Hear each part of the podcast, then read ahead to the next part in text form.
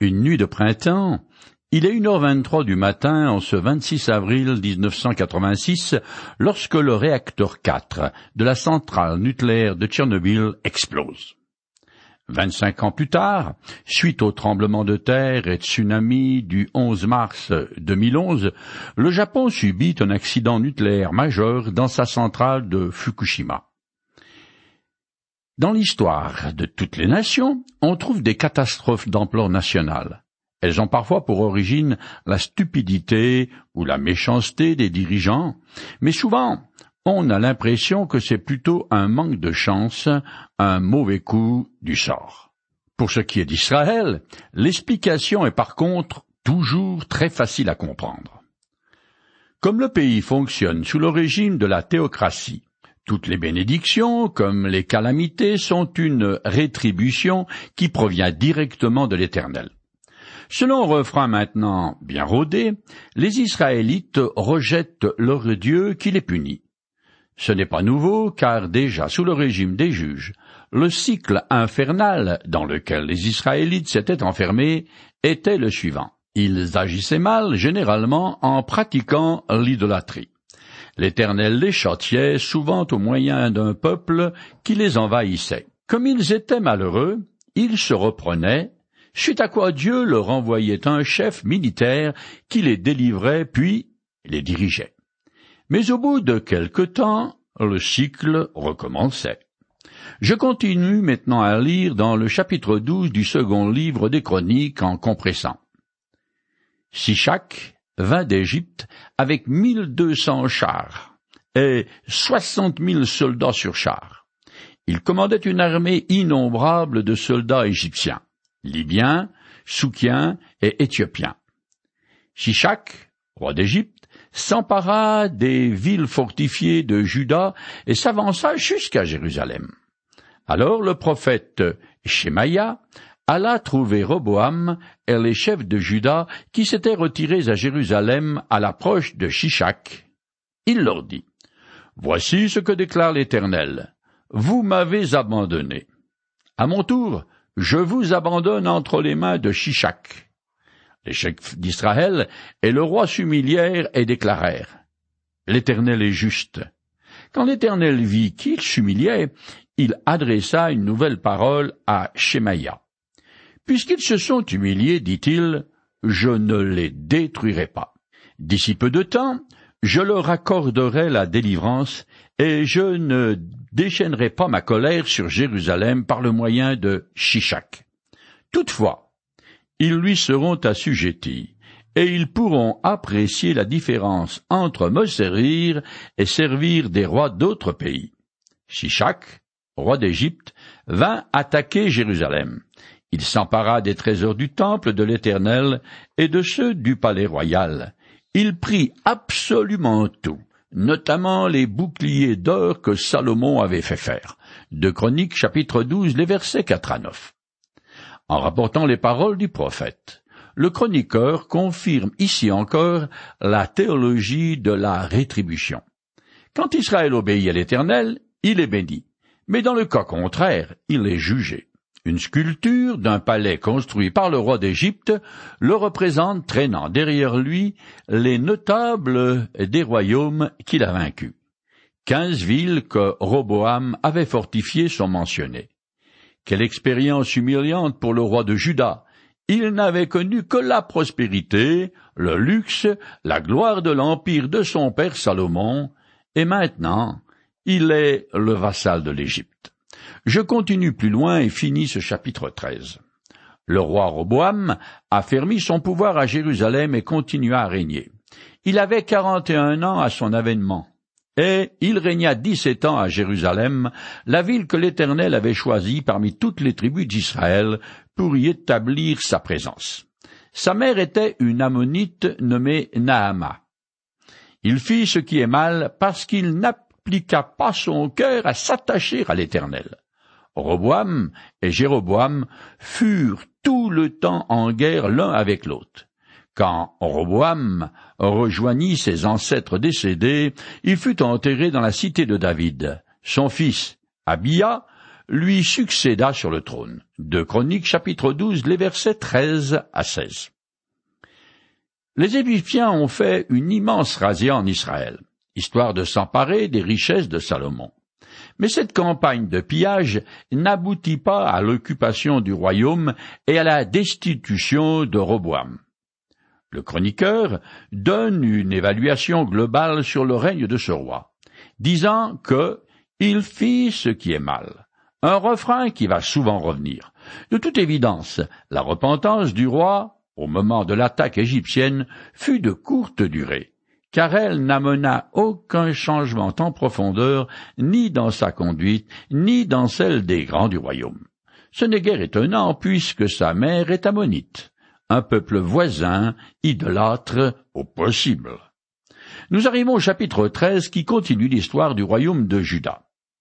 Je commence à lire. La dix-huitième année du règne de Jéroboam, Abia devint roi de Juda. Il régna trois ans à Jérusalem. Bientôt il y eut guerre entre Abia et Jéroboam. Abia engagea le combat avec une armée de quatre cent mille vaillants guerriers, des soldats d'élite. Jéroboam lui opposa une armée de huit cent mille vaillants guerriers, des soldats d'élite. Abia se tint debout sur le mont Tsemarahim, situé dans la région montagneuse d'Éphraïm. De Chroniques chapitre 13, les versets 1 à 4. Le mont Sémaraïm est inconnu. Par contre, dans le livre de Josué, chapitre 18, verset 22, il existe une ville qui porte ce nom et qui se trouve dans la partie sud de la tribu de Benjamin. On l'identifie ordinairement avec S. Sanra, sur la route de Jérusalem à Jéricho. Dès que le nouveau roi de Juda est au pouvoir, il hérite du conflit permanent qui règne entre les deux royaumes israélites le nombre des soldats engagés semble particulièrement élevé. Cependant, il concorde avec le recensement effectué par Joab sous l'ordre de David. Dans 2 Samuel chapitre 24 verset 9 et 1 Chronique chapitre 21 verset 5, ainsi qu'avec les documents datant de cette époque. Tous ces hommes ne sont pas sur le champ de bataille mais font partie des réservistes prêts à aller au casse-pipe si besoin je continue en compressant. Abia se mit à crier. Jéroboam et tout Israël, écoutez-moi.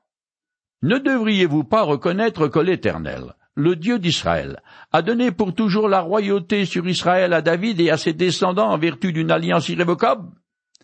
Mais Jéroboam s'est révolté contre son maître. Et maintenant, croyez-vous que vous allez résister au pouvoir royal de l'Éternel qui a confié aux descendants de David? Vous êtes une multitude nombreuse, et vous avez avec vous les vaudeurs que Jéroboam a fabriqués pour vous servir de Dieu.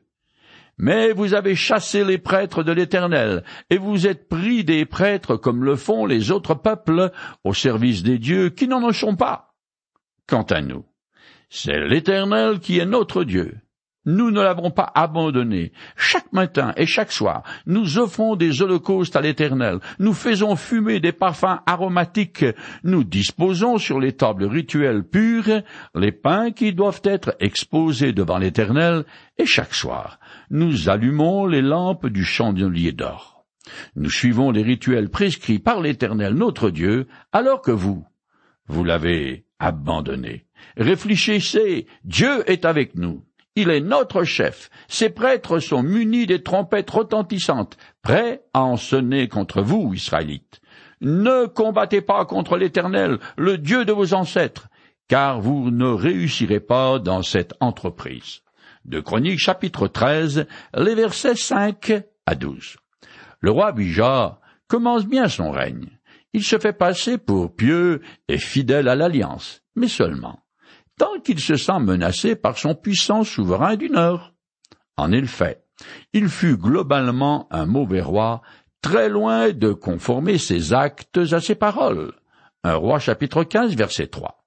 Cela dit, la religion idolâtre pratiquée par le nord du pays est tellement une aberration pour lui et pour son peuple qu'à cette occasion il se sent pousser des ailes de grande piété et prétend faire une guerre sainte. Le chroniqueur, quant à lui, confirme ici et à nouveau la légitimité du royaume de Juda qui est une théocratie, ce qui veut dire que l'Éternel en est le vrai souverain et qu'il bénit son peuple quand il lui est fidèle.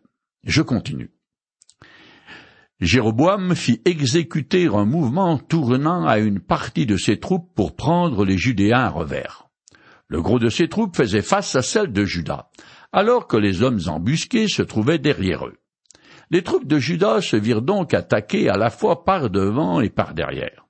Alors les Judéens poussèrent des cris pour implorer l'Éternel, et les prêtres sonnèrent des trompettes. En même temps, ils poussèrent le cri de guerre. Au bruit de la clameur des hommes de Juda, l'Éternel battit Jéroboam et toute l'armée d'Israël et les fit succomber devant Abia et les Judéens. Les hommes d'Israël s'enfuirent devant Juda, et Dieu donna aux Judéens la victoire sur eux. Abia et son armée leur infligèrent une grande défaite. Cinq cent mille de leurs soldats d'élite tombèrent transpercés. De Chroniques chapitre 13, les versets 13 à 17. Bien que pris en étau, les Judéens ont remporté une grande victoire parce qu'ils ont crié à Dieu qui est miraculeusement intervenu en leur faveur. Dans les Écritures, L'Éternel est fréquemment décrit comme un roi partant au combat à la tête de son peuple pour lui assurer la victoire. Cette guerre dura certainement plusieurs semaines, mais le chiffre de cinq cent mille morts est grossièrement exagéré, ayant été gonflé par quelques copistes zélés. En réalité, la victoire de Judas se borne à la prise de quelques villes frontières qu'il ne conservera pas longtemps. Un roi chapitre 15, des versets 16 à 22. Je finis le chapitre 13. Ce fut un jour d'humiliation pour ceux d'Israël, tandis que les Judéens remportèrent la victoire parce qu'ils s'étaient appuyés sur l'Éternel, leur Dieu de leurs ancêtres. Abia poursuivit Jéroboam et lui enleva plusieurs villes, Bethel, euh, Yeshana, Éphéron, avec toutes les localités qui en dépendaient. Pendant tout le règne de Abia, Jéroboam ne retrouva pas sa puissance. Finalement, l'Éternel le frappa et il mourut. Au contraire, Abia vit s'accroître sa puissance. Il épousa quatorze femmes et eut vingt-deux fils et seize filles. Quand Abia rejoignit ses ancêtres décédés, on l'enterra dans la cité de David et son fils Asa lui succéda sur le trône. Sous le règne de ce dernier, le pays connut dix ans de paix. De Chroniques, chapitre 13, les versets 18 à 23. Il est évident que l'Éternel a puni Jéroboam parce qu'il a fabriqué des vaudeurs et incité les Israélites du nord à l'idolâtrie. Cependant, il ne mourut pas immédiatement pour des raisons qui ne sont pas données. En fait, il a survécu au roi de Juda. Il n'est pas rare que l'Éternel passe une sentence de mort sur un personnage vil, puis attend, lui donnant ainsi l'occasion de se repentir. Mais cela ne s'est pas produit dans le cas de Jéroboam, dont le sort est mis en opposition à celui du roi de Juda, qui lui est récompensé, quoique sa fidélité à Dieu fût passablement boiteuse.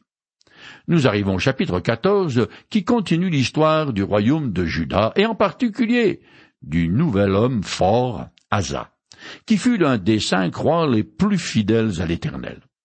Tandis que les dix-neuf monarques qui ont régné sur le royaume du Nord sont tous, sans exception, spirituellement décadents. Dix des vingt successeurs de David sur le royaume de Juda sont globalement soit bons, soit excellents. Je commence à lire ce chapitre en compressant. Asa fit ce que l'Éternel, son Dieu, considère comme bien et juste. Il fit disparaître les autels des divinités étrangères et des hauts lieux. Il brisa les stèles sacrées et abattit les poteaux d'Archéra. Il demanda aux Judéens de s'attacher à l'Éternel, le Dieu de leurs ancêtres, et d'obéir aux commandements de la loi. Il fit détruire les hauts lieux et les statues consacrées au soleil dans toutes les villes de Juda, et le royaume fut tranquille sous son règne. De Chroniques chapitre 14, les versets 1 à 4. Dès le début de son règne, Asa fait le grand ménage de printemps en détruisant les divinités cananéennes et les lieux de culte idolâtre que son père a permis ou même encouragé et qui semblent avoir poussé comme des champignons un peu de partout sur le territoire de Juda. On découvre ici que l'adoration du soleil n'est pas spécifique aux Égyptiens ou aux Aztèques d'Amérique centrale, mais que ce faux Dieu fait partie du panthéon des fausses divinités de la plupart des peuples, y compris des Israélites, tant au nord que du sud. Honte à eux.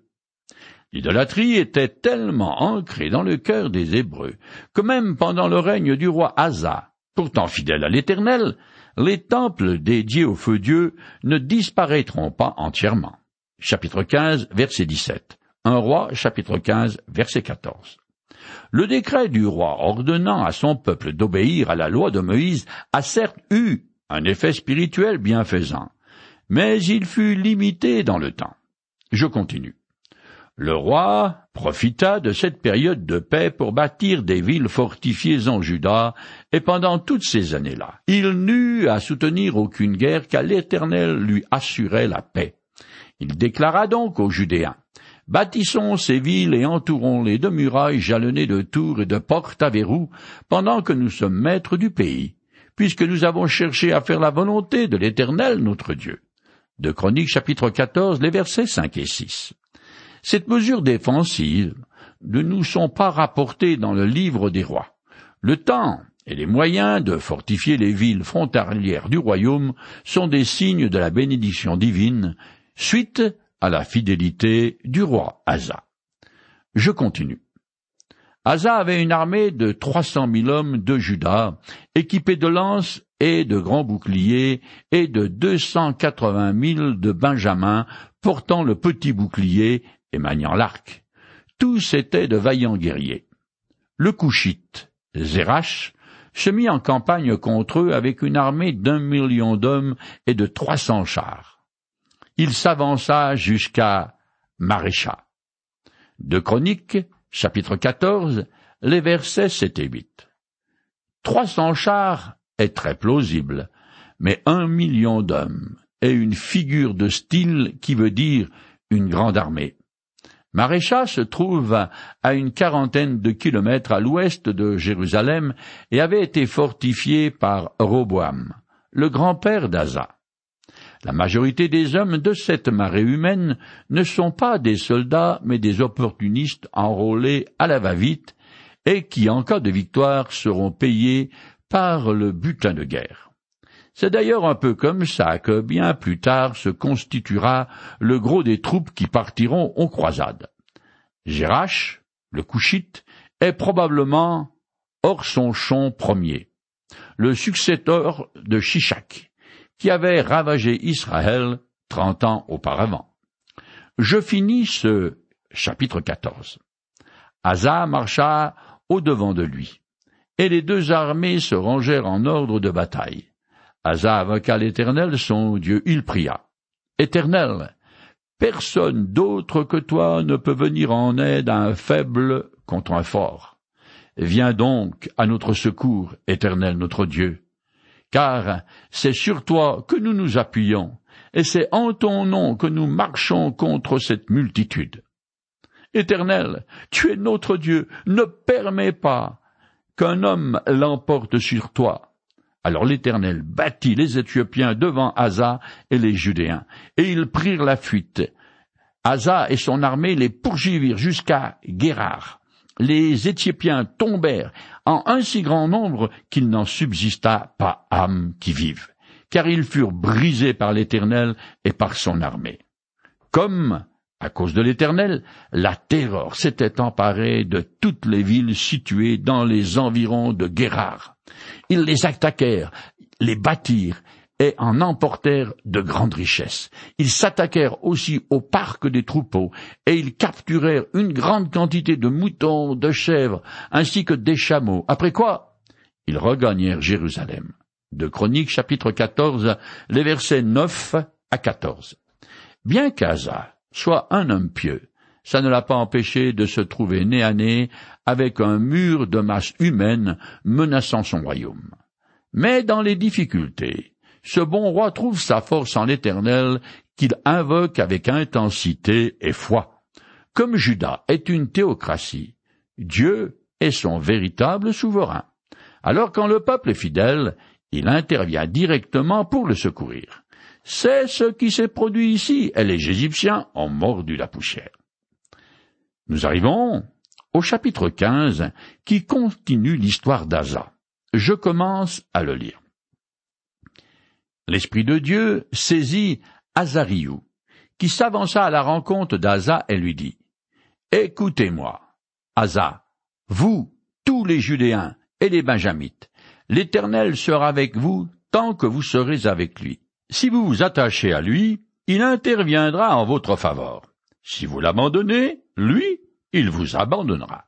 De Chroniques chapitre 15, les versets 1 et 2. Le chroniqueur réitère le principe de la rétribution divine qui gouverne Juda, un royaume théocratique. La fidélité à l'Éternel conduit à la bénédiction tandis que la désobéissance mène à la catastrophe. Je continue. Pendant de nombreux jours, Israël a vécu sans avoir ni vrai Dieu, ni prêtre qui l'enseigne, et sans avoir de loi. Au sein de la détresse, les hommes d'Israël se sont tournés vers l'Éternel. Dieu d'Israël, ils se sont adressés à lui. Il est intervenu pour eux. En ce temps-là, il n'y avait ni paix ni sécurité pour tous ceux qui allaient et venaient, car les temps étaient bien troublés pour tous les habitants de ces contrées. Partout on se battait, nation contre nation et ville contre ville, car Dieu leur infligeait des malheurs en tout genre. De chapitre 15, les versets 3 à 6. Il semble que ces paroles sont un avertissement du prophète Obed aux Israélites qui leur rappelle l'époque de grande instabilité des chefs juges. Elle a commencé dès la deuxième génération après Moïse, donc très tôt dans l'histoire d'Israël. Cette période sombre de plus de trois siècles a vu les Hébreux sombrer dans l'idolâtrie la plus grossière, le délabrement moral et l'anarchie. Les Israélites n'obéissaient pas à la loi de Moïse parce qu'ils ne la connaissaient pas du fait que les prêtres ne remplissaient pas l'un de leurs rôles qui est d'enseigner les commandements de Dieu au peuple. Je continue. Quant à vous, soyez fermes et ne faiblissez pas, parce que vos efforts auront leur récompense. Après avoir entendu ce message du prophète, fils d'Obed, Asa en fut encouragé, et il fit disparaître les idoles abominables de tout le pays de Juda et de Benjamin, ainsi que des villes dont il s'était emparé dans la région montagneuse d'Éphraïm. Il restaura l'autel de l'Éternel qui se trouvait devant le portique du temple de l'Éternel. Puis il rassembla toute la population de Juda et de Benjamin, ainsi que les émigrés des tribus d'Éphraïm, de Manassé et de Siméon, car beaucoup de gens du royaume d'Israël s'étaient ralliés à lui lorsqu'il avait vu que l'Éternel son Dieu était avec lui. De Chroniques, euh, chapitre 15, les versets 7 à 9. Le prophète Obed a fait mouche. Le roi, qui avait commencé à faire le ménage, est gonflé à bloc, et il balaie les moindres recoins de son royaume en virant toutes les idoles. Le ralliement d'Israélites des autres tribus à Asa vint récompenser sa fidélité. On découvre ici que des membres de la tribu de Sibéon, qui est enclavée dans celle de Juda, avaient élu domicile dans le nord du pays. En proclamant leur allégeance à Juda, ces nouveaux venus déclarent aussi leur attachement à l'Éternel et aux promesses qu'il a faites concernant la descendance de David. Ce n'est pas la forte personnalité d'Asa, ni son génie militaire sur le champ de bataille, qui a fait que beaucoup d'Israélites d'une heure se sont joints à lui. Le texte dit qu'ils ont constaté que l'Éternel était avec lui. Tout est là. Dans mon expérience personnelle, quand je rencontre des gens qui sont attachés à Dieu, ils sont comme des aimants, et je suis naturellement attiré par eux. Je ne les fréquente pas parce que je crois que leur rayonnement spirituel va déteindre sur moi comme par osmose. Pas du tout. J'aimais simplement leur compagnie parce qu'elle m'apporte une sorte de bénédiction que je ne saurais vraiment pas expliquer.